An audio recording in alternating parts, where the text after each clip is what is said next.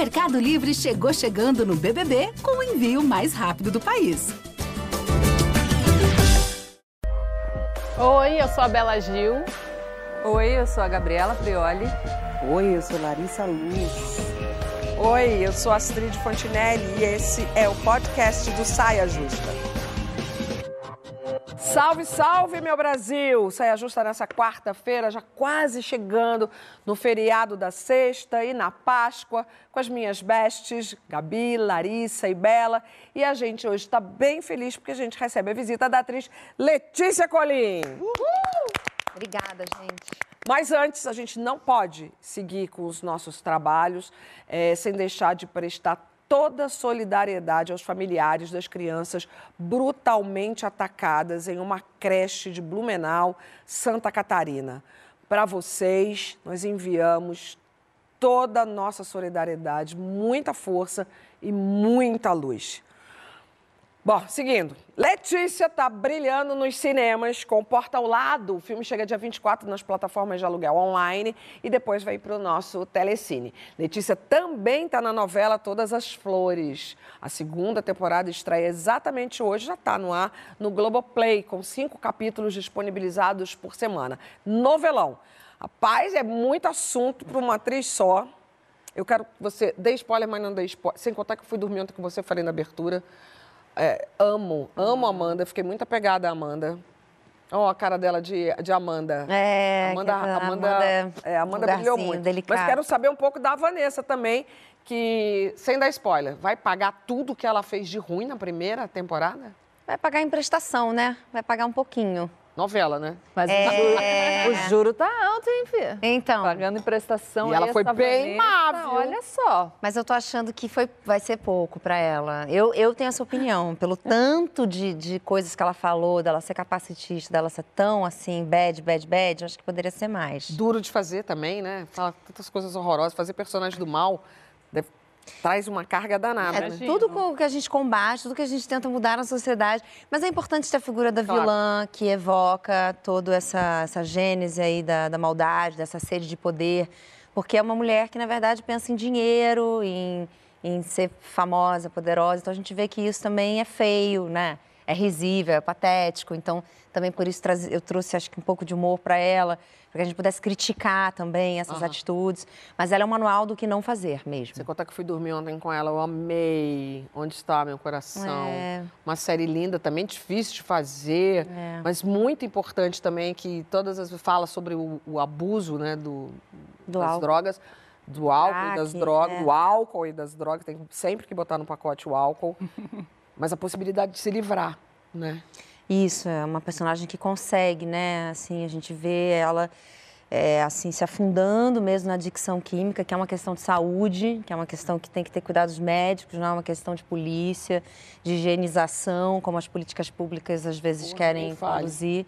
Então a gente aprendeu muito, aprendi muito sobre redução de a danos. A última cena é linda. Ah, não, não, a última, mas aquela palestra, uma palestra. É, como se ela fosse falar na ONU. Na sobre ONU. Pra a... mim aquilo era a ONU. É, Rendeu prêmio também. Né? menos do Foi. que a ONU. Ganhou a PCA. Um PCA né? E fui indicada ao M também. E o M também. Foi muito demais. legal. Você arrasou muito. Obrigada. E a nossa amiga, gente. Muito, muito. É, da galera, do grupo do, do Zap. mas vem cá. Nosso assunto primeiro hoje é Páscoa. Páscoa é o tempo da passagem, da transformação. Então, a primeira, primeira rodada aqui, quem é que para de verdade para pensar nesses símbolos da espiritualidade? Letícia. Ah, eu tenho me questionado sobre um outro viés agora, que é da mãe, né? De dizer assim, o que é que eu tô... Uhum. O que é que tá chegando ali para aquele bebê de três anos, que já é um menino, um moço. Então, uh, como que isso vai sendo... São sementinhas, né? No dia a dia. Claro. E acho que filho não faz o que a gente fala, filho faz o que a gente faz, né? É, então, assim, não adianta você vir com blá, blá, blá. Ou... Cara, eu, eu tenho uma criação católica, né? Uhum. Brasileira, católica, mas fui parar no budismo, me converti ao budismo, Name Horengekyo, e, ao mesmo tempo, amo e, e, e, e, respeito muito candomblé e todas as manifestações, as festas, os banhos, os chás, as, as, a conexão com a natureza, assim, de um jeito tão genuíno. Então eu fico tentando fazer uma mistura de tudo para ele, de dizer que o suco que ele está tomando é uma coisa que, ah, que ele vai ficar forte, é um superpoder, é de um autocuidado por ser mãe de menino e ter um cuidado com o corpo masculino, que a gente sabe que os homens negligenciam tanto, com os assuntos de saúde, de, de, de conexão também, né? Porque está tudo interligado. Então eu tenho um ritual de passar um creminho nele à noite. E eu falar assim, sabe, você tem que se cuidar. E ele fala, é gostoso. Eu falo, é gostoso. É sua pele, é o seu contorno. Eu não sei, assim, o quanto disso é, é fé, é educação, é rotina. É uma mistura um pouco de tudo, né? Porque a gente não tem fórmula. Eu tô todo dia também nessa correria, tentando, leva na escola e busca, e faz tal coisa, e erra, e fala, ai, meu Deus, eu falei uma coisa na frente dele, eu não queria ter falado. Mas a gente é essa, essa caldo todo, né? Então... Bela, até pouco tempo, na nossa abertura, ela falou, isso é recente. Eu falei, quero ouvir no sofá. É, a descoberta da fé, na verdade, para mim, a, a, eu consegui traduzir o que é fé na minha vida e senti-la foi uma descoberta recente. Assim, eu, eu cresci numa, também, uma é, família ou tive uma educação católica, né? Fui uhum. batizada, então católica uhum. brasileira, mas muito também no candomblé. Minha mãe é feita de santo uhum. há muitos e muitos anos, então é, eu tinha essas, essas duas religiões assim muito presentes na, na minha vida. É, só que eu não entendia a fé muito bem. E aí um dia eu estava nada muito entre a vida e a morte, mas eu estava precisando de, de forças assim e eu não, não tinha respostas e eu falei assim, cara, eu preciso jogar para a inteligência universal. Quando eu consegui traduzir a fé para a crença na inteligência universal, porque eu acho que o universo ele é inteligente ele, ele tem suas manobras e tal, mas ele é coordenado. Às vezes a gente. Então, assim, a, a fé, é, para mim, foi acreditar que aquilo que o universo estava colocando para mim, ou queria colocar, seria melhor para mim do que eu estava acreditando naquele momento, sabe? De tipo, mesmo que o que acontecesse não era o que eu queria naquele momento, uhum. eu joguei para o universo, para essa inteligência, porque eu sabia que o universo sabe melhor do que eu o que é melhor para mim. Então, essa crença, crer nisso, acreditar nisso, jogar para o universo, que as pessoas falam, ah, joguei na mão de Deus. Uhum, entreguei para Deus. Entreguei para Deus. É, para mim, foi essa, essa, é, é, esse sentimento, quando deu esse clique, eu falei, cara, a fé é isso. É você acreditar que existe uma inteligência universal que sabe o que é melhor para você e aquilo que está acontecendo nesse, o que está acontecendo nesse momento na sua vida, talvez você não absorva com toda todo entusiasmo, alegria, porque você está passando um perrengue, mas você sabe que vai melhorar. E também a fé de, em acreditar que sempre virá algo melhor, sempre. E antes disso questionar, que esse aqui é o interessante da busca pela fé. E que você está buscando é porque você está questionando alguma coisa. Você está questionando esse universo todo aí. E quando a gente encontra, opera, viu? Gabi ainda está procurando. Não, não, eu, eu acho bonito como a gente tem uma diversidade de fontes de informação. É, eu fui criada numa família católica por parte de mãe, espírita kardecista por parte de pai, meu marido é evangélico. Bem brasileira. É. E, e a, a Bela fala, você tem muito do pensamento estoico na tua fala, a natureza, a gente tendo que se assemelhar à natureza como a, tudo ordenado, uhum. tem um, uhum. um todo perfeito. E a gente vai pegando e vai juntando tudo. E quando você fala sobre questionar, é muito legal uma postura questionadora, é no que eu acredito, para que você possa construir o seu ambiente de fé. Uhum. Mas a gente sabe que tem muito do desenvolvimento das religiões, principalmente, que é por uma via dogmática, de não questionamento. E tem uma frase muito bonita do Rubem Alves, num livro dele que chama Religião e Repressão, que ele fala que mesmo em algumas crenças que partem é, dessa, de um Deus que tudo controla, e portanto da, da, de, um todo ordenado e de um destino já escrito, as pessoas ainda pedem e que o pedido na oração, ele tem essa frase, mostra que o rebelde ainda não morreu. Ai, que incrível! Não é lindo? É incrível. É. Porque, em geral, é bem assim, né? É, Para as pessoas se identificarem ainda mais. Não, eu não acredito em Deus, mas daqui a pouco, lá no perrengue, Oh, meu Deus, Quando o avião começa a balançar. Não, mas... É, é, é. Começa a aparecer a E a fé. questão é- Eu sempre vi a fé como, como esse elo, assim, né? Com, com essa capacidade da gente fazer acontecer magias, assim, coisas mágicas, milagres mesmo, né? Então, assim, eu vejo como um superpoder. A gente conseguir realizar, a gente conseguir é, acreditar nisso. Eu fui batizada na igreja católica, mas eu não sou católica, hoje eu sou do candomblé.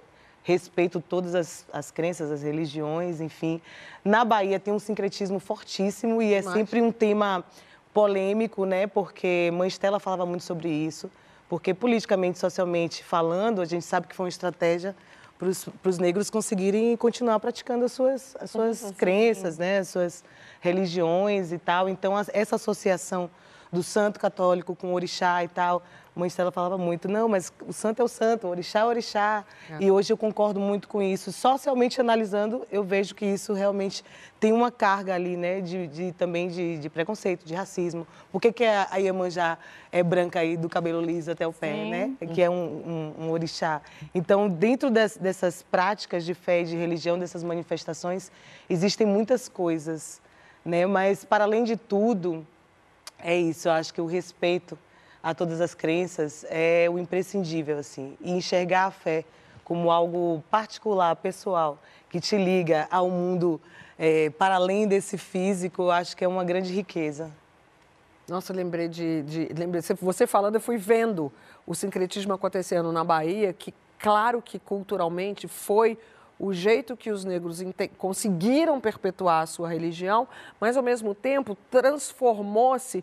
Eu acho que um dos momentos mais bonitos de respeito entre as religiões é vivido na Bahia. As segundas-feiras, a missa de São Lázaro com Sim. todo o povo do candomblé indo lá, fazendo o seu ritual da pipoca para o Molu, às sextas, Bonfim com Oxalá, às terças, a igreja Nossa Senhora do Rosário dos Pretos. Eu fico toda arrepiada com uma das missas mais lindas que eu já vi na minha vida. Eu fui batizada lá. Olha, e eu Todas acabei de vocês fazer, foram acabei, não, um pouco antes da pandemia, a gente fez um restauro dos, das torres da igreja Nossa Senhora te- do, do Rosário dos Pretos, para que os sinos ecoassem, porque eu acredito piamente que aquilo pode ser um chamamento para qualquer religião. Aquele sino blá, blá, blá, blá, blá, blá, batendo ao meio-dia, às seis horas da tarde, que é a hora do Ângelus, fazer com que a gente tenha alguma conexão, porque eu acho essa conexão com o nome que você quiser dar importantíssimo para a gente até fincar o pé melhor na terra e olhar com mais empatia para os outros. Mas vamos colocar mais gente ainda na roda, gente que vive de inspirar a gente. Olha o time que o Saia Justa reuniu para vocês. A fé é muito diferente da crença. né? A crença é quando você tem uma crença, a palavra já diz. Você é, acredita em alguma coisa. A fé não acredita em nada, ela é só uma confiança. A ciência tem confirmado que a fé ajuda a cura.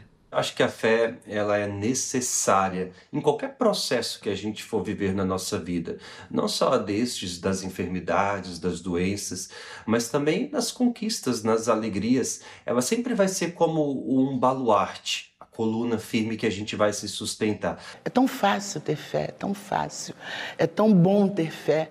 Mas a fé que eu falo não é a fé da palavra um F, um E e um acento. Não. É a fé do coração. É a fé que transborda do coração. É a fé que acredita, sabe? A fé que leva você a um bom lugar. A minha fé, cada dia que passa, me leva a um lugar melhor. Ora, eu sou uma pessoa de fé, não poderia pensar de uma forma diferente. Eu creio e acredito na força da fé, operando junto, claro, com a ciência. No domingo celebramos a, a ressurreição, esse evento marcante no, na história cristã, não é? Existe antes e depois da ressurreição. Então, meu desejo nessa Páscoa, tanto Páscoa cristã, quanto a judaica, o quanto o Ramadã, que a tradição muçulmana também celebra nesse período, é desejar a todos essa condição de empatia com a vulnerabilidade. Lembrando-se que é momento não só de comer chocolate, de procurar coelhinho, mas se lembrar o que é a vida eterna. O que é esse contínuo de vida que nós celebramos, que os cristãos celebram em Jesus e que outros podem celebrar como a continuidade da vida. Em várias falas aí, eu vi respostas para o que aconteceu nessas últimas semanas. A gente viu a repercussão de uma fala do geriatra Fábio Nassi, coordenador do grupo focado em ciência e espiritualidade do Hospital Albert Einstein, repercutiu muito. Com base em muitas pesquisas, ele afirma, abre aspas, a fé não garante cura, mas sem ela fica mais difícil. Ou seja, é o velho e bom, a fé não costuma falhar, do nosso, desculpa, ele é nosso, tá? Gilberto Gil. Bom, vocês já viram ou já testemunharam a fé como esse recurso importante para sobreviver a desafios de saúde da vida? Eu quero que você responda com a hashtag Saia Justa no GNT e quero colocar essa questão aqui na roda. Pô, total, né? Eu, eu acredito, cara. O pensamento é energia, matéria, é, se transforma em coisas. Tanto é que o budismo, ele vai muito nessa direção da, da afirmação é, da, do seu potencial, né? De como isso te coloca a caminho de coisas boas, né? De acreditar que as coisas vão, vão fluir. Mas que tem que ter essa, essa proximidade consigo mesmo, é, de uma... Que às vezes a gente vai se distanciando da gente, né? E, e, isso enfraquece a nossa própria energia. E acho que não à toa a gente vê tantas pessoas com ansiedade, depressão, e, e esse talvez seja o grande mal do nosso uhum. momento, dessa geração dos adolescentes, dos jovens, que é uma falta dessa autoconfiança, dessa autoestima, de amor, ou de, de, que talvez a internet também entre nesse embrulho e ah, tudo certeza, fica mais, né? Enfim. Você se cobra, você é. se. Mas acho que de uma, de uma convicção que você está bem apontado na vida, que você está no mundo para as coisas acontecerem, assim, de um jeito bom e confi... né, assim. Você falou você de vale depressão, pena, eu né? lembrei é, de uma... você vale a pena, é. Você falou de depressão, eu lembrei de um episódio que eu fui numa palestra, num... fui numa peça e teve um bate-papo depois com uma uhum. atriz chamada Eliana Pittman, e aí, alguém perguntou a ela sobre depressão. Helena Pittman, cantora? É. Ai, maravilhosa. Maravilhosa. Muito. Aí, alguém perguntou a ela sobre depressão. Uhum. E ela falou, ah, depressão, ah, eu faço uns banhos, vou, faço um trabalho, umas coisas, não sei o que, vai, vai resolvendo e tal. E alguém gritou da plateia, depressão não tem nada a ver com fé, depressão é uma doença, sei lá, uma coisa assim. Uhum. E aí eu, ela fez, ah, eu junto os dois e dá tudo certo. Eu acho que é uma intersecção demais. E eu fui para casa pensando nisso, porque eu sempre juntei os dois, assim. A medicina e a fé. Porque sim, e depressão é uma doença. Porque sim, depressão é uma doença. E temos sim a parte física, que óbvio que sozinha a fé não, não vai é, resolver, não vai curar. Mas as duas coisas eu acho que se somam Mas muito. Mas eu, eu, por exemplo, na minha consulta com a minha psiquiatra, ela sempre pergunta, e o budismo, como é que tá? E o exercício, você está conseguindo fazer? É, e, e os seus amigos, têm conseguido encontrar? Ela está considerando uhum. que nós somos uma rede de, de, de, acontecimentos e contatos, né? Nós somos ali um, uma molinha. Então, é, obviamente, tem medicação nos momentos que precisa ter, tem uns SOS, né? Eu sou super a favor mesmo de que a ciência tem que afirmar isso, né? Afirmar o óbvio. Mas é, a gente, para se manter assim, renovando né, o olhar, renovar a vida, é uma, uma, uma parada muito difícil, né? sem ter uma conexão com alguma coisa, o dia a dia fica muito pesado. Acho que é, o cuidado é só esse, assim, principalmente em relação à saúde mental. A saúde mental sempre foi muito cercada de preconceito uhum. e a gente precisa ter consciência de que a ciência tem o um papel e exerce o papel da ciência em qualquer tratamento. Uhum. Sim. Porque se um extremo pode ser negativo, e aqui é, eu diria que não é só acreditar, mas é se sentir confortável com a forma como se vive. Se a sua forma de conforto for o agnosticismo, ok. Se for, ah, eu sou ateu e estou ótimo assim, que bom. Né? Vamos respeitar tudo e não levar para um outro lado. Não é só a medicina, você está bem na, na, na, complexidade que é a sua vida e a sua existência, mas ao mesmo tempo a gente não pode dizer também que só a crença resolve Sim. todos os problemas, a gente precisa do tratamento.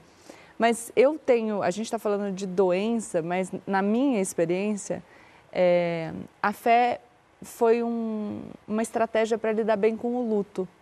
Eu vi isso acontecer com a minha avó, é, quando perdeu o meu avô, e logo depois ela teve um câncer, então isso ajudou muito é, a que ela se reestruturasse. E na minha vida eu, eu costumo dizer que o ponto onde o meu apreço pela ciência não chega, então que a minha dúvida de tudo não chega, é numa fé inquestionável de que eu vou encontrar meu pai de novo. Eu não quero questionar, eu não quero conversar sobre isso, eu não preciso pensar sobre o assunto. Eu perdi meu pai quando eu tinha seis anos.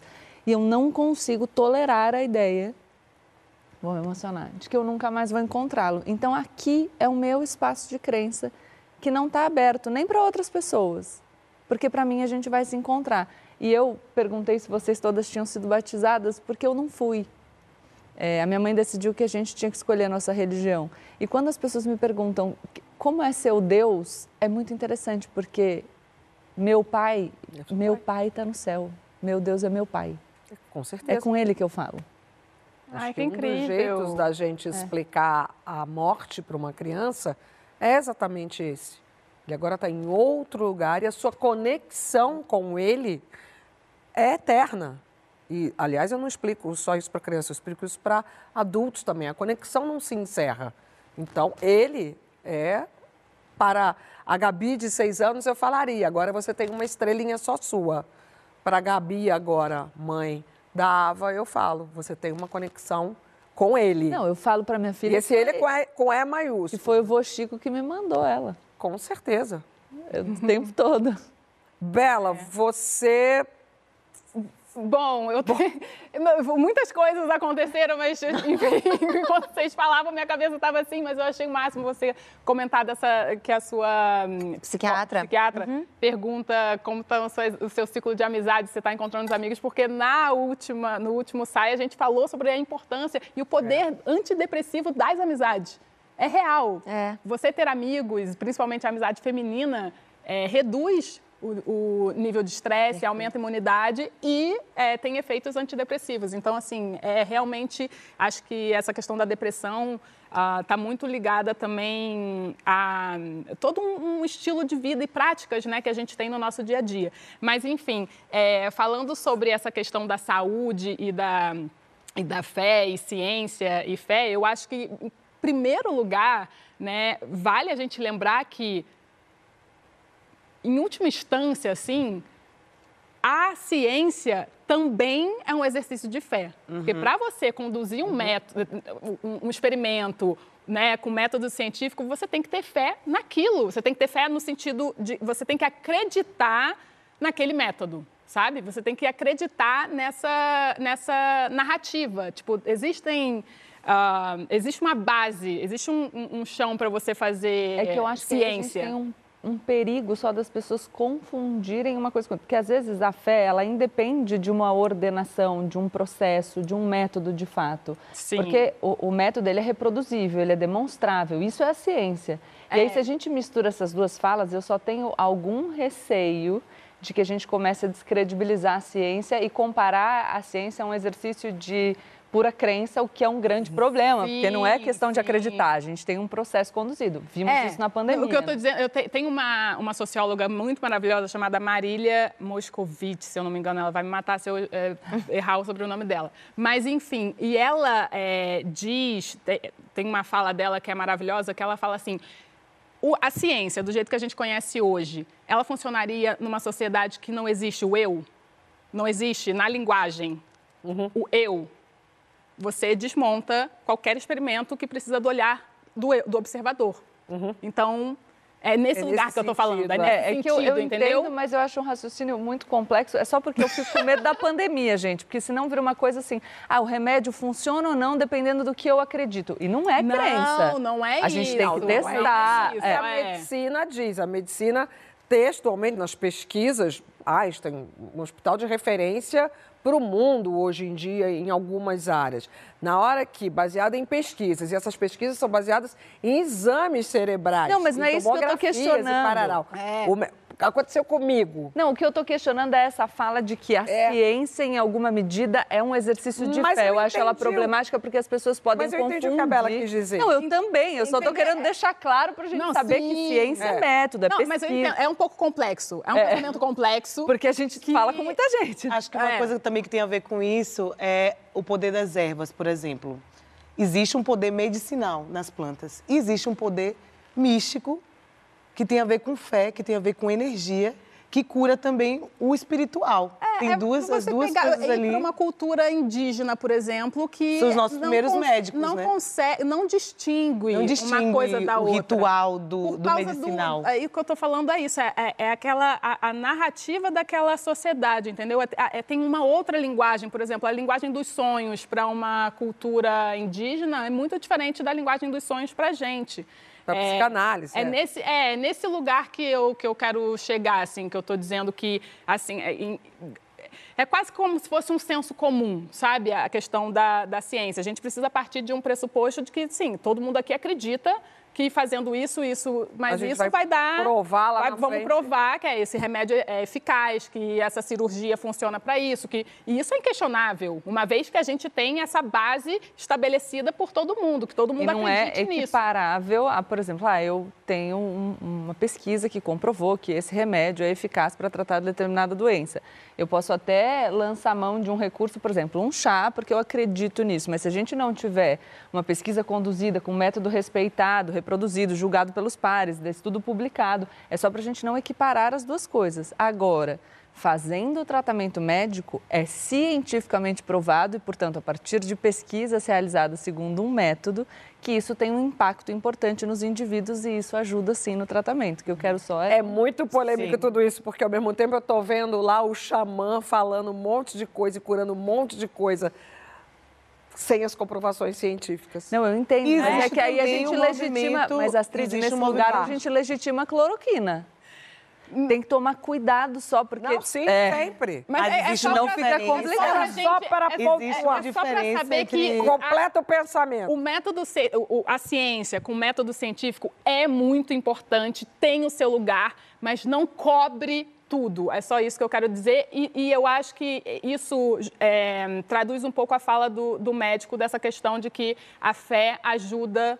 Aju- com a fé, A, a constatação cura dele também é da ciência. a, a cura é mais, é mais fácil. E eu vejo isso, eu, tive isso em casa, né? O meu pai ficou dois anos no hospital e eu a- acredito mesmo que, enfim, teve muito trabalho, muito esforço, muito estudo, empenho dos médicos para fazer com que ele se recuperasse, mas também teve muito empenho da minha mãe com a fé dela, com a força dela, com para fazer com que ele se curasse também. E acho que tem Então, uma observação também sobre o interesse, né? Em investigar, valorizar e dar credibilidade às medicinas alternativas. Claro. Né? Porque isso também não é uma coisa que é propagada, difundida por conta de interesse que a gente também. sabe. Vou falar muito só bem uma coisa para vocês. Eu tenho lupus, que é uma doença crônica, portanto, ela não tem cura. E aí, dez anos depois da doença, sumiu. Tecnicamente, entrou em remissão. E aí, o médico, que é um estudioso de altíssimo nível, também do Einstein, virei para ele, na conversa toda, no final, virei para ele e falei assim: foi milagre? Ele falou: alguns dão esse nome. Ó. Alguns dão esse nome. E todas as vezes que eu tomei os medicamentos, todas as vezes que eu botei altos medicamentos, é, medicamentos muito sofisticados, de pontíssima, eu, quando eu bebia o medicamento, eu fechava os olhos e falava: você vai entrar e você vai me curar. Eu tenho certeza que a tomografia mostrava o quanto isso era positivo para mim. A pesquisa né? É, a pesquisa Mostra. dizem isso. Então, meu amor, no perrengue, se agarre com Jesus, com Fora do Oxalá, perrengue também. Com, a- é, com o Buda, com o Padre Júlio, com o Padre Fábio de Mello, Isso mesmo. com o Oxum, com todo Pastor mundo. Henrique. Vem cá, meninas. A gente, já que teremos um pouco mais de oportunidade para reflexão, porque o que a gente jogou aqui foi um caminhão de coisas para todos nós refletirmos, vamos de dica da semana. Trouxe convidada. Então, eu trouxe uma Então. dica que está lá no teatro. Ah, lá no teatro. Mas a gente pode até lá o teatro. Ah, pode falar? Pode, agora. É a hora? É a sua vez. Então tá, vamos lá, gente. O negócio é o seguinte: tem uma- um musical chamado Los Hermanos Musical Ah, Pré-Fabricado. conheço quem fez. com direção de Michel Melamed, meu marido.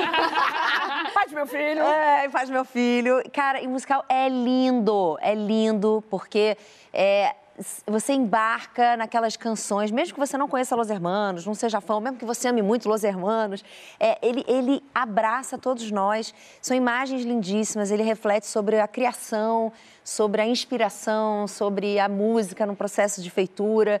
Então, assim, eu já vi cinco vezes, não é porque eu sou casada com ele, mas é porque realmente, assim, o musical Não, é e, lindo. e, e Michel, a, a, a, a linha, a trajetória de Michel é fazer a gente pensar. Isso mesmo. Então deve ser de ir de novo. E Los Hermanos também. Então, Também, você viu que deu um match, né? Deu match. Não, e é uma galera que canta, e são os atores, assim, vocês vão ver, é, é assim, um- um- estrelas... Vai demorar pra chegar em São estrelas. Paulo? Não, mês que vem já tá aqui. Ah, que delícia. Tá? Lari. Gente, minha dica, amiga, é de uma amiga querida, não sei se vocês conhecem, o nome dela é Bela Gil.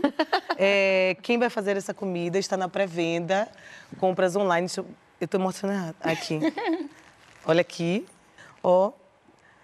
Então, É pré-venda, então, né? Pré-venda, pode então. É, semana que vem a gente vai pegar. falar dele de novo. Tá. Porque, Porque vai aí ter vai dar tempo da gente lançamento. ler pra poder falar bem do livro. Isso, que eu vou começar a ler também. Leva pra ler, leva pra ler. Pega, Ah, pega, pega, pega. Gabi. A minha dica da semana é Albert Camus, O Estrangeiro, um dos maiores romances do século XX.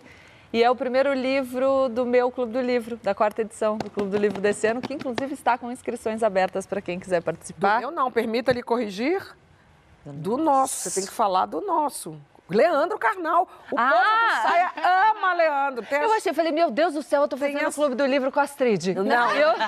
O que, que aconteceu? Não. Não, do nosso, meu Não, e o Leandro Leandro Carnal. tem, um- tem fã-clube. que é maravilhoso, meu amigo querido, meu compadre. E essa é a nossa primeira leitura. As atividades começam no dia 2 de maio, mas as inscrições estão abertas agora. Dá tempo, porque eu li no outro dia você fazendo chamada, tipo, vai acabar, vai Não, acabar. ainda dá tempo de se inscrever, tá aberto. Eu e. Larissa já queremos. A gente quer. Oba! Todo mundo. Esse livro é maravilhoso. É muito eu, vou, eu vou acompanhar alguns. Eu amo Acompanha leitura. todos, pô. A gente Não, vai é acompanhar já todos. li. Vamos fazer. Ah, mas você não leu com comentários de Gabriela Prioli e Leandro Carnal. Ah, Isso é verdade! Agora o seu, Bela. Bom, a minha é esse livro chamado Despertar, um guia para a espiritualidade sem religião. Ai, que Ah, falou. A gente já falou desse livro no Já? Saia. Sério? Faz um tempo, fala sobre meditação, É, inspiração. ele, É, eu o lembro. Sam Harris é um filósofo, neurocientista estadunidense que pratica meditação há muitos e muitos anos. Então ele mostra é, meio assim por A mais B como a meditação é benéfica para a saúde, para o bem-estar, para a longevidade, enfim, e para a espiritualidade e que né, não necessariamente você precisa de uma religião para é, cultivar a espiritualidade. Então é bem interessante. Formado em filosofia por Stanford e PhD em neurociência pela UCLA. Ó, Bem assim seu estilo. Gostei. seu estilo. Seu Aqui. Olha esse aqui. Sensacional. Eu estava guardando para um momento especial a Bíblia, as histórias fundadoras. São algumas histórias da Bíblia. São dois franceses que fizeram, Frédéric Bayer e o Sergei Bloch. E ele é assim, gente. Dá uma olhada. Ah, é em um desenhos. Olha ali na assim. TV, tipo cartoon. Olha, algumas histórias selecionadas de uma forma muito inteligente, né? É, Para criança é legal, porque parece. é me, me, me pareceu um bom início, melhor do que eu recebi Bíblia para criança. É, eu achei o, o melhor início esse aqui. E aí pra gente, ó, quando não há nada, algum di, alguém diz as palavras estrela, bisão, árvore. E aparecem uma estrela, um bisão, uma árvore. Havia tudo na palavra de Deus. Deus quis que houvesse alguma coisa em vez de nada. A terra e o mar, o dia e a noite, o sol e a lua, nosso mundo. O mundo conhecido e familiar e o mundo desconhecido e distante. Essa é a primeira palavra. Ó, Uau. ó. Gostoso. Ó, dá uma rodada para vocês verem como ele é lindo. Daqui a pouco a conversa é sobre da espiritualidade ao no nosso de cada dia. Passando pelo Manda Nudes, com notícias que esquentaram é, o tema essa semana. Então, como é que você lida? Não é com nudes, não, tá? Como é que você lida com o seu corpo? Você, o espelho, você com você só, primeiro. Depois a gente vai aprofundar essa conversa. Conta pra gente na hashtag Sai Ajustando o GNT.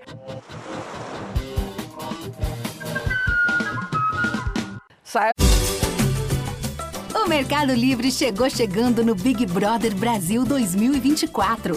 Fez o seu pedido? A gente faz a entrega mais rápida do Brasil. Assinou Meli Mais? Tudo fica ainda melhor. Você pode ter ainda mais frete grátis. E tudo isso em milhares de produtos. Chega chegando agora mesmo no app. A gente está de volta e hoje com a Letícia Colim para uma conversa nesse momento sobre nu. Com a mão no bolso. Adoro mineiro quando fala nu. É, eu também. Nu, nu. Adoro aquele nu. mineiro. Mas hoje o nu é pelado, pelado, como bem citou, citando a música, né? É, pelado, pelado, nu, com a mão no bolso. Como é que você lida então com este tema da nudez? Gente, acho nudez uma coisa maravilhosa que a gente está distante disso, com esse conservadorismo, com essa superficialidade. Acho que as narrativas todas, falando da minha área de dramaturgias, do dramaturgia, foram muito dominadas pelos homens, então é sempre o ponto de vista muito objetificando só a mulher. Não que o sexo a gente não possa brincar e trocar esses papéis, mas colocando assim numa visão muito mais performática do sexo do que do prazer ou do que de uma descoberta. A gente vê aí os pornôs, as coisas, né? Aí, aí essa juventude também já adoece pensando que tem que ter aquele corpo. Aí vai lá, enfia as coisas na cara, aí mexe em Total. tudo, bota prótese daqui, coisa dali. Eu acho que o nu, nu, lindo, natural, a gente tem visto pouco, humanizado, delicado. A gente até fez um filme agora sobre isso, A Porta ao Lado, falando do desejo feminino, de relacionamentos abertos e fechados. É dirigido por uma mulher, pela Júlia Rezende. Então, acho que a gente precisa dessa representatividade. Eu, quando vou fazer uma cena de sexo, aliás, quando eu vou fazer qualquer cena, eu quero ver uma cena como espectador, eu penso assim, né? Eu quero acreditar. Né? Eu quero ser. é- é- a gente quer ter a ilusão de entrar naquela história ali, daquela ficção. Então, meu nível de exigência é esse. Então, a gente vai com o mesmo rigor e cuidado, delicadeza para fazer. Acho que é, que é bonito, somos seres desejantes, né? O prazer deveria ser uma coisa boa. Acho que muito do que acontece dos abusos é, é, infantis, da questão do- dos pedófilos, das coisas, vem de uma falta da gente falar sobre esse assunto, de uma educação, de você dizer que aquele corpo é daquela criança e que ela tem que dizer que alguém pode ou não pode encostar e comunicar e alertar. Então, acho que toda essa, essa questão puritana, assim, é, é, que na verdade é hipó- hipócrita, né? Ela adoe- adoeceu muito a nossa sociedade. Agora eu voltei lá para a cena de você fazendo a massagem no seu filho, eu fiz muita. É, é, não é a chantala, mas é. É. como se fosse, mas é a filosofia de, né? De você fazer uma massagem relaxante, calmante. E nessa massagem eu falava, seu corpo, o seu corpo é lindo. Que corpo lindo, meu filho. Olha que pele linda, meu filho. E aí vai crescendo, fala assim, mas é só a mamãe, só o papai. Mas sem, porque eu fui criada, tipo, não pode pegar no seu corpo. Aí já vira que não é bonito. Por que, que não pode pegar? Porque não é bonito, porque tem que ficar escondido. É. Né? Eu nunca falei. A gente acha que a gente já fala para essa geração de uma outra forma. A gente fala enaltecendo o corpo, mas que ele é um templo. Hoje eu considero o meu corpo um templo sagrado que só a mim pertence. E, e que tem diversas funções, né? Porque a gente fala do corpo nu e aí, porque a gente vive numa sociedade doente, muito marcada pelo abuso e pela objetificação das mulheres, a gente vai para a sexualização do corpo nu. É. Exatamente. Que não é a única opção possível. Então, somos seres desejantes, claro, e isso é maravilhoso. E esse é um dos nossos aspectos. A gente não tem que olhar para um corpo nu e necessariamente entender aquilo num contexto sexualizado. Concordo plenamente. É um exatamente. corpo funcional. A gente é assim, é o que a gente é. Agora, então, eu acho que a questão é é- como que a gente vai estabelecer, ensinar. Acho que a educação sexual é imprescindível nesse, nesse lugar. Como que a gente vai ensinar para esses jovens, essas crianças, esse ponto de distinção entre a naturalização e a erotização? Porque parece que são dois lados só. É, ou é o moralismo ou é, é poder e liberdade. E não é só, não é tão simples assim. Entre essas, esses dois lados existem muitas nuances, porque o, como que vai dizer para o menino que está lá, a criança, que aquele corpo nu que ele viu naturalizado naquele momento do, do abuso é, é, é um abuso e não aquilo que era uma coisa tão simples naquele outro contexto. Diferenciar esses contextos para mim é um grande desafio. A gente vai tentar responder essa pergunta chamando uma notícia, porque combina super. Uma notícia viralizou eh, essa semana. Uma diretora de escola nos Estados Unidos foi pressionada a se demitir, não aguentou.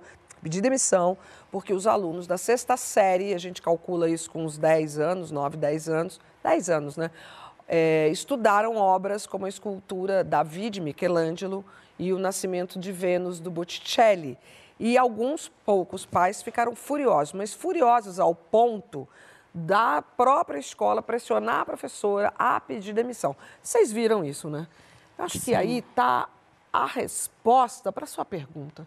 Porque na hora que o meu filho estava estudando ciências na escola e que eh, estuda na quinta série o aparelho reprodutor feminino e masculino, foi a hora que eu peguei aquele gancho para trazer para casa para a gente falar sobre N assuntos que foram de sexualidade a feminismo.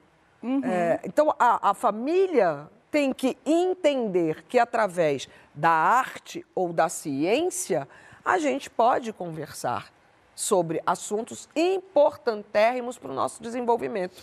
Eu não entendo a cabeça de um pai que, olhando uma obra de arte, vê putaria naquilo. É. Posso dizer, você olhar para uma das maiores esculturas da história da humanidade, que tem ali ensinamentos profundos e preciosíssimos, e conseguir só ver é. que ela está pelada, demonstra uma mentalidade tão restrita e tão tacanha que a tua conclusão deveria ser que precisa estudar mais. Porque não é possível que te apresentem uma coisa tão rica e a única coisa que você consiga ver é sexualização. Talvez você esteja vivendo um excesso Mas acho que a questão é toda essa, né? É, é os olhos é, de quem vê. Eu, eu acho que, inclusive, o grande perigo é esse, né? É porque se eles estão vendo, outras pessoas provavelmente vão ver maldade num lugar que provavelmente a gente não vê. Não deveria E aí é que está a questão, né? É o que está o perigo. A gente viu na novela agora o a cena de travessia do, do, do pedófilo, do pedófilo que foi assustadora, assim, uma coisa absurda, né? E, e, é o que acontece, assim, a naturalização, às vezes, a gente fala, pô, para mim é tão óbvio, é tão simples isso aqui, mas na cabeça dos olhos de quem vê, tá vendo erotização, tá vendo sexualização.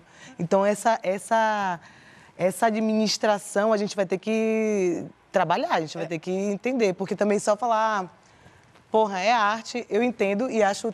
Não, sou totalmente contra a censura, óbvio, não precisa nem explicar, né? E acho que a gente tem uma história da arte que precisa ser dita, precisa ser ensinada, precisa não, ser vista. Eu também mas... nem, tô, nem, nem sou contra, você já, já vai lá, você fala, olha o pinto dele! As piadinhas de quinta série em frente à arte. Mas a partir daí você partir para uma censura e a demissão de uma professora. É, é, acho que é exagero. Eu acho que o desafio que a gente tem nesse, nesses próximos anos, nessas próximas décadas, está muito pautado no que você, Larissa, é, colocou e a fala anterior da Gabi, que é essa diferenciação é, da naturalização e da sexualização do corpo. Eu acho que a gente precisa é, começar a olhar o corpo nu como a gente sai da barriga da nossa mãe, entendeu? A coisa mais natural que tem. Então, assim, não necessariamente. O artificial o corpo... é a roupa, né? O artificial é a roupa. É, o artificial é a roupa. E a gente, olhando um corpo nu, não deveria ser sinônimo de erotização, de sexualização, de sexualidade. Só não, não, não, não, não esse, esse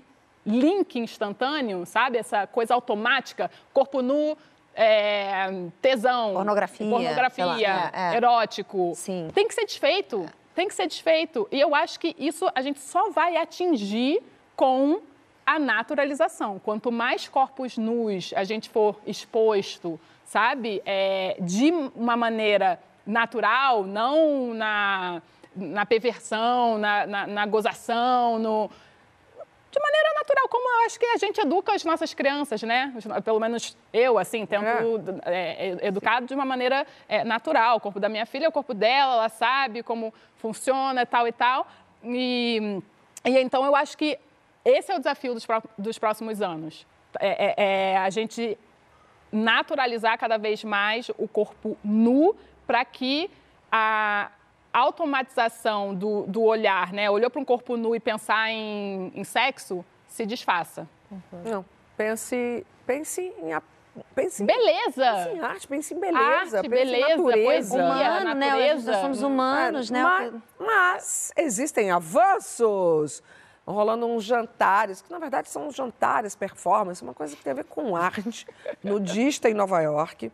Estão rolando umas baladas sem roupa toda semana aqui em São Paulo. E a gente vai ampliar ainda mais um pouco, porque a gente descobriu uma galera que pratica yoga, com a palavra yoga nu, né? Com a palavra, Hugo Faz, o fundador da Casa Nua.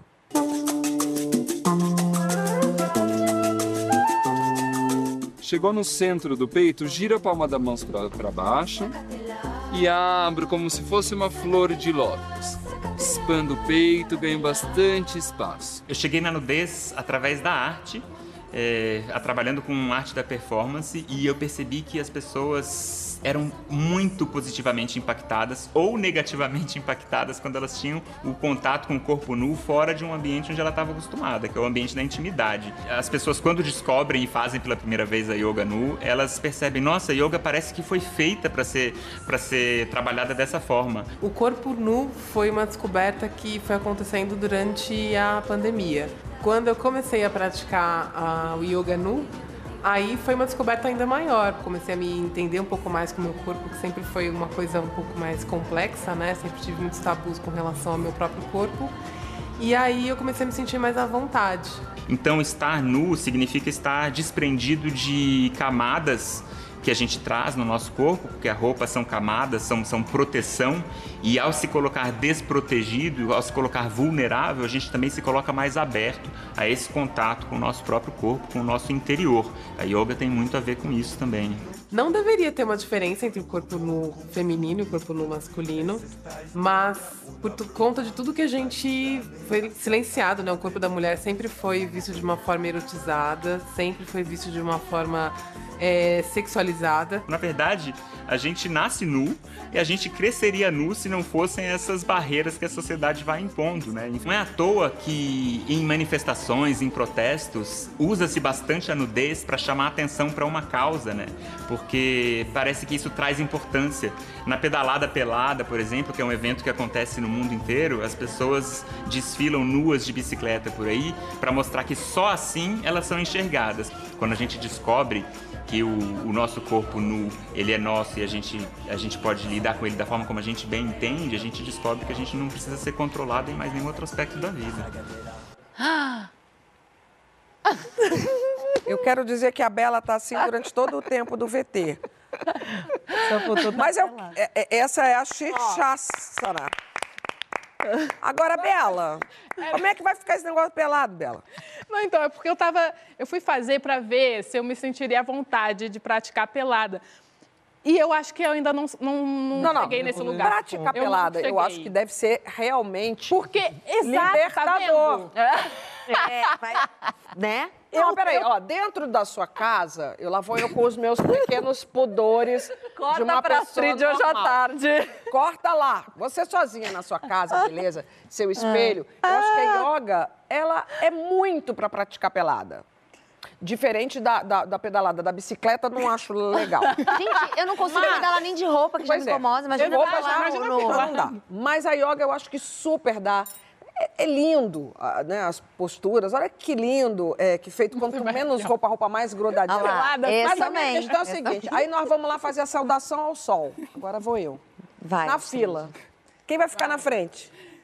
Então. Eu não vou fazer esse yoga com vamos, você. Bela. Eu não estou falando de naturalização Como é que tu aí, vai? pessoal. Pessoal Lá vai, vai a Bela ali, ó. trás, né? Mas eu fui tá so- engaretando aí, por quê? Eu fui Ô, socializada tá falando nesse de naturalização, Então, é agora não quer ver o negócio aberto lá na tua cara. No... Gente, estão defendendo o quê aqui? Vamos... É. Exatamente é isso. É Estão que eu derrubando a pauta aí, porque falou Não, eu que não Eu estou preciso derrubando de a pauta. muita, eu Eu preciso estou- de é. muita desconstrução para chegar a me sentir confortável Tranquila nesse prática ponto. de yoga nu. Eu Nós não é que eu estamos voltando acho lá para para quase para o início. Entendi. Meio que ante tudo o que a gente falou, é legal, precisamos desconstruir, constru- desconstruir o corpo nu, parará. Mas tá Mas difícil a gente essa parte.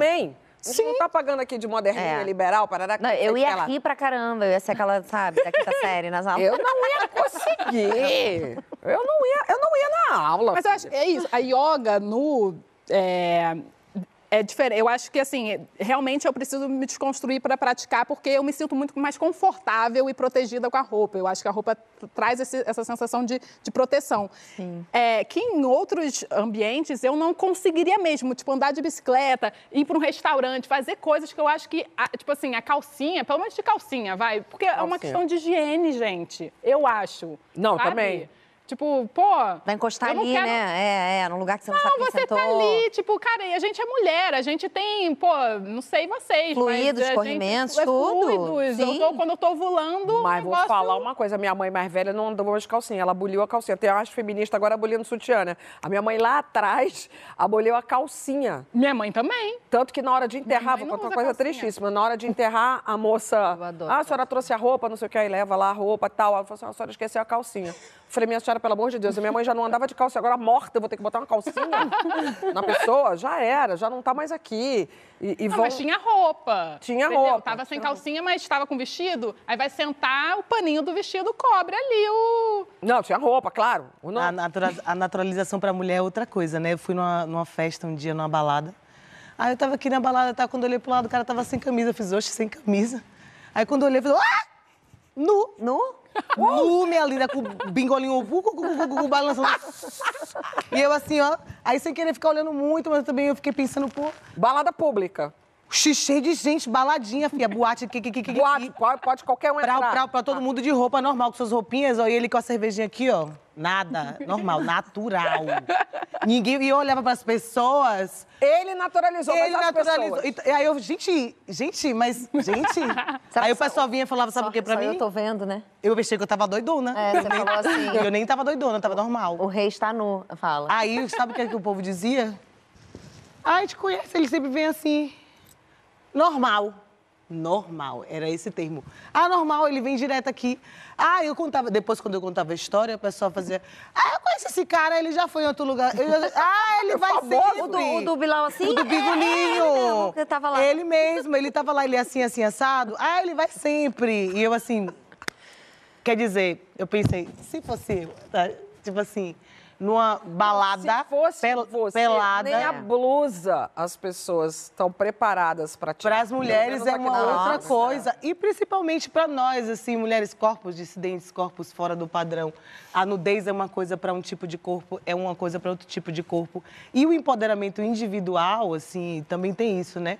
Quando a gente fala de. Uma coisa é Total. você se empoderar individualmente e você querer colocar o seu corpo à mostra e você usar isso como uma ferramenta particular sua. Outra coisa é ser uma coisa coletiva. Esse empoderamento individual é uma coisa, o, a questão coletiva da visão de como as pessoas veem a nudez feminina é uma outra coisa. Assim. Eu era mais bonita de corpo na escola. Quando o povo fazia aquela lista de mais bonita da sala, eu era mais Olha. bonita de corpo. Então, assim, a mulher preta sempre teve um corpo, o lugar do corpo muito estereotipado, muito Sexualizado, né? hipersexualizado. Então, são visões diferentes, são mundos diferentes, são perspectivas diferentes. É, eu acho, assim, eu lembro quando eu estava amamentando, que é, eu, enfim, nesse lugar, realmente, quando você está amamentando, Gabi pode é, reiterar aí, é, mas assim, não tem como você não naturalizar o peito. Então, assim, eu estava em qualquer lugar, restaurante, né? Pá, você abre o peito e vai mamar, é normal. O que eu recebia de crítica, Nossa, de é olhares, de. Nossa, Mas era ainda tão- pipoca isso. Era Toda hora tanto. Tá, aparece uma, uma, esco- uma história pública de uma mulher que foi hostilizada porque estava em algum lugar amamentando uma criança. Não, e, e quando você vê uma pessoa objetificando e sexualizando um corpo de uma mulher que está amamentando. Vem cá, você tem- estava falando, eu estava pensando na expressão bonita de corpo. Olha que expressão horrorosa. Nossa, Não, era muito. E eu, eu passava vários constrangimentos, porque eu fiquei grande muito cedo. Então já tinha corpo de, é, de mulher muito nova. E direto minha mãe parava na rua e falava: o que é que você está olhando? Está olhando para ela porque ela é uma menina, ela tem 11 anos. E eu ficava super constrangida. Então, para mim, a nudez sempre foi sinônimo de, medo, de, de apavoramento, de, de ameaça. De estar vulne- De estar vulnerável. É. Estar num lugar de. Eu, eu tive Então muito minha mãe estava também, sempre depois, querendo é. me proteger, tipo, sempre não, fecha a perna, bota Ah, eu a mão, bota aí a, a coisa assim. Sim. Vem cá, manda nudes. Meu marido, sim. Manda nudes. Rapaz, olha, é perigoso essa história Eu de só mandar nude. perguntei, manda nu. Não, porque uma É, vez é. eu fui mandar e postei. Ah, não! Tipo Ney. Você Ney quem Mato fez Grosso. isso há pouco tempo, nem Mato Grosso. Mato Grosso. Ney maravilhoso. Eu, eu, eu printei na hora. Ah, foi, printou? foi uma reação Foi você que automática. espalhou, querida. Foi uma reação automática que eu falei assim, uau! Tipo, o meu dedo foi Faz mais forte do que eu. Você sabe que na época fizemos uma salva de palmas A pra ele aqui no Bela Saia Justa. não existe. Você. 80 não existe. anos, Você uma é uma pessoa maravilhosa. Gabi, manda nude. Também com meu marido, e o meu marido é um ótimo fotógrafo. Ele faz umas fotos belíssimas. E ele manda pra você também? Tiago manda menos, acho que ele é mais pudico, mas eu Tá tiro bastante foto dele também. E é você, belíssimo. manda nude? Eu vou me esquivar da resposta e dizer que a Gabi, ela, ela se descobriu é nua. Ela se descobriu nua na gravidez, não é? O que eu achei interessante da gravidez é que a gente vai fazer foto, eu pelo menos não me sinto tão confortável fazendo foto. A gente sempre acha que precisa mudar isso, que precisa mudar aquilo, que vai fazer uma pose para ficar bonito, nananã. E aí, quando eu fui tirar foto grávida, eu estava completamente pelada, 16 quilos acima do meu peso, com muito mais celulite, mas eu estava ah, tranquila. E aí eu fui lá, posei, e quando eu vi a foto, eu falei, gente, eu tô belíssima. Nossa, foto- as fotos são escandalosas. Não, a foto ela não tá. E aí eu falei, cara, é isso, a gente tem que se sentir maravilhosa. Porque quando eu vou tirar foto, tipo, ai, será que se Vem cá, essa foto aqui, sua ali? da gravidez nua, você É. manteve pinada, ela não tá pinada tá lá. Feed, mas ela é muito linda. Aquela linda. foto, pra mim, é uma foto, é uma obra de arte, uma foto artística. É, eu amo aquela foto. E tava todo mundo ali no estúdio, eu aqui, ó. É, eu não, lembro isso- que, que a não Fabiana, consigo, não. minha stylist, falou assim: você quer colocar alguma coisa, uma calcinha, qualquer coisa pra gente caminhar daqui? Eu falei, ah, eu não, vou ficar pelada ali mesmo. Já vai." vivi a primeira vez que eu dividi um camarim com ela, ela tava pelada, gente. Eu? É, aquela de- naquele. Lá na Vila Leopoldina, né? Eu fico. Tava lá. Mas não vai ter o bloco hoje aqui no Saia Justa que todo mundo vai tirar roupa, todas nós? Vai, no final. Ah, é agora! Alô? Louca! Não era pra ter contado. Ah, estragou. Brincadeira E a de Bela de vai fazer chuchaça, né? Já, já, a nossa conversa é sobre nomes. Sobre nomes. Nomes. Você convive bem ou mal com o seu? Um amigo meu essa semana, amigo de internet, trocou o nome. Ele agora é oficialmente Ian Black. Mas ele já foi João e já foi Marquinhos. Conta tudo pra gente na hashtag Saia Justa no GNT.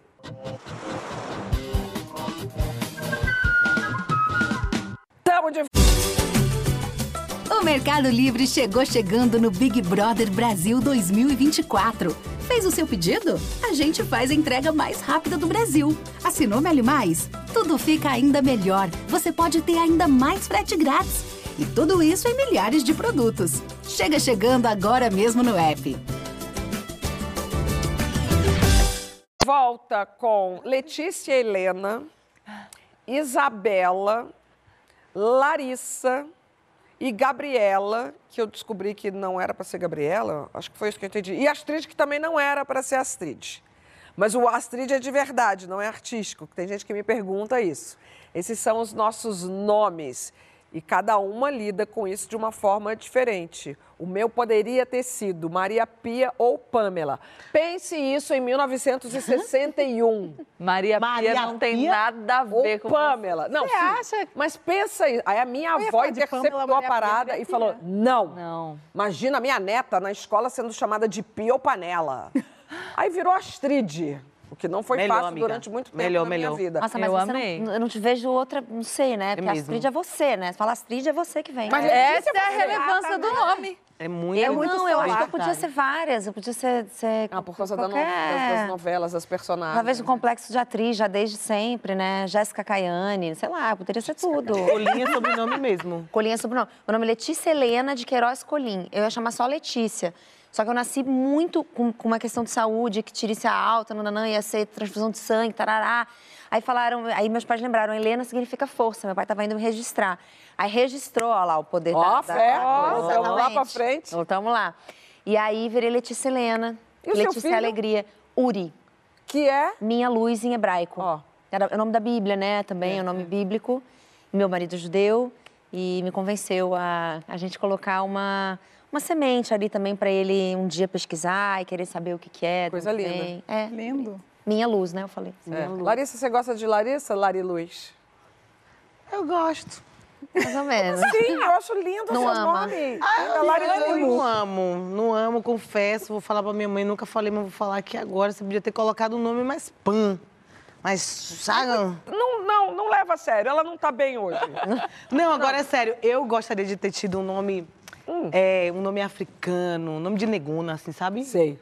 Pá, pra chegar, pá, Ué, sei por lá, que, que não nome de adotou um nome artístico? Eu não, não sei, nunca quis, assim. Ah. É, muito Eu queria. Por que, que não adotou? Porque eu nunca quis. Porque Não, faz mulher, sentido. uma coisa é você querer, outra coisa é você ir lá e É, fazer, entrar no mudar cartório, de mudar nome seu Não, nome. nome artístico não precisa Nome no cartório, não não, é cartório. pôr. Ah, É o só- artístico, é. Não, mas o artístico também é difícil, porque aí você começa a fazer uma carreira, eu comecei a trabalhar desde cedo. É, não aí- pensei nisso de, ah, vou ter um nome artístico, só fui. Aí depois de não sei quantos anos de carreira, você pensa, Já era. vou ter que desfazer tudo que eu fiz. Eu queria ter um nome Então, antigo, assim. Eu queria ter Maria Amélia, Antônia, sabe? Uns nomes assim. Ah, Então. meu Deus, não era pra ter complicado. Mas a gente, é, mas a gente tem uma, tem uma, foi deserdado assim, né? Historicamente, culturalmente falando, o nosso povo foi meio, é, é, a gente foi sendo apagado assim, né? Culturalmente falando. Aí Sueli Carneiro fala sobre isso, que quando a gente coloca o nome do filho, coloca o nome africano, é, um, é uma retomada de cultura. Total. Mas aí, hoje, que, que já somos, então, Lari Luz, eu acho o Luz combinou de... O Luiz deu Deu um O brilho. Deu, deu, deu um brilho, Aí assim, vai pra história. embora. Gabriela não seria Gabriela? A minha mãe queria que eu chamasse Naime. Como? Olha! Naime? Diferente. O que, o, e, o que é- significa E meu pai quis Gabriela. Obrigada, pai. mas o Naime era o quê? Era Não era nada. avô Ela a dava aula para uma moça no teatro que ela falou que era linda e Naime. fofa e chamava Naime e ela queria me chamar de Naime. Ah, mas eu achei Ah, bonito. Naime. Naime é bonito. Vocês acham que eu tenho a ver com Naime? Não, Você mas o poderia Naime ser. é legal. Eu acho todo nome legal. É que eu, eu, eu me gosto muito como Gabriela, adoro meu nome. Super Gabriela. Eu gosto do- da sonoridade do uá. É a Gabriela. Mas, Gabriela, você prefere que te chame de Gabi hoje, né? É quase que o nome artístico, Gabi Prioli? Não, eu acho só que o, o Gabi fica um pouco mais íntimo. Eu adoro Gabriela e na minha família ninguém me chama de Eu Gabi. adoro é Gabriela. Gabê? Gabi. Gabi. É que eu não gosto muito de apelidos. E o meu filho é o Gabriel. E é Gabriel porque eu queria. Eu queria muita coisa. Eu queria o nome de santo, veio o anjo, tá tudo bem. Queria que tivesse uma música, e tem algumas, tem oito anos, da Paula Toller, e Tem tem. E tem Jorge Ben, Gabriel, Anjo Galáctico. E é, uma, e é um nome que funciona no mundo inteiro. Então eu, eu, eu não, não tenho. Gabriel. Gabriel. Gabriel, Gabriel, Gabriel. Garras-. E Ava é. Ava a gente escolheu por isso, por ser um, um nome que é mais fácil de falar em várias línguas, por ser curto. Eu queria um nome curto e forte. Eu falo que eu gosto da vogal aberta, então é Ava. É um palíndromo. E em persa significa voz. Ah, boa. isso. Filha de Muito comunicadora. E você, Eu Bela? amo meu nome, é, assim, o meu, o meu apelido. Eu amo Bela. Eu amo Bela e eu amo que é Bela de Isabela com um, um Um L. Só. Porque a sua família é meio negócio Ah, eu de achei que curtinho, fosse né? Bela mesmo. Mas todo mundo acha. Ninguém Não é, sabe que o meu então. nome é É Isabela. Isabela. Isabela só para poucas pessoas. Olha. Mas porque a tua própria Nossa, família não, te chama de. Bela, porque eles amam um nome curtinho. né? Amam nome curtinhos. É, o- o meu nome, na verdade, era para ser Isabel, porque eu nasci em 88, eram 100 anos da abolição, né? É, então, tinha essa questão com a princesa Isabel. Mas, enfim, não Pulou rolou. a fogueira, foi- não foi minha linda. Pulou a fogueira. Ufa! Ufa! Exato. E aí, mas eu adoro Bela e a minha família tem isso de nomes curtos. Eu tenho os meus sobrinhos, é, eu tenho o Dom, o meu irmão chama Ben, é, o meu filho chama Nino, minha filha Flor. Eu, a eu gosto Tem de Sol. nomes. Sol, exatamente. São lindos. É, a gente é uma família que. Essa lindos. questão que você estava falando de é, nomes representativos e tal, meu pai queria botar o nome da minha é, irmã de preta, foi no cartório, Opa, não é? queria, não, não queria, não podia, a Sim, uma escrivã lá não, não deixou de ser uma só época que era preta. proibido, é. E, mas, enfim, com, desenrolaram lá, ela falou, tá bom, com um nome bíblico junto pode. Aí virou É uma super Mentira! Cartório, não tem nada a ver com Sim. religião.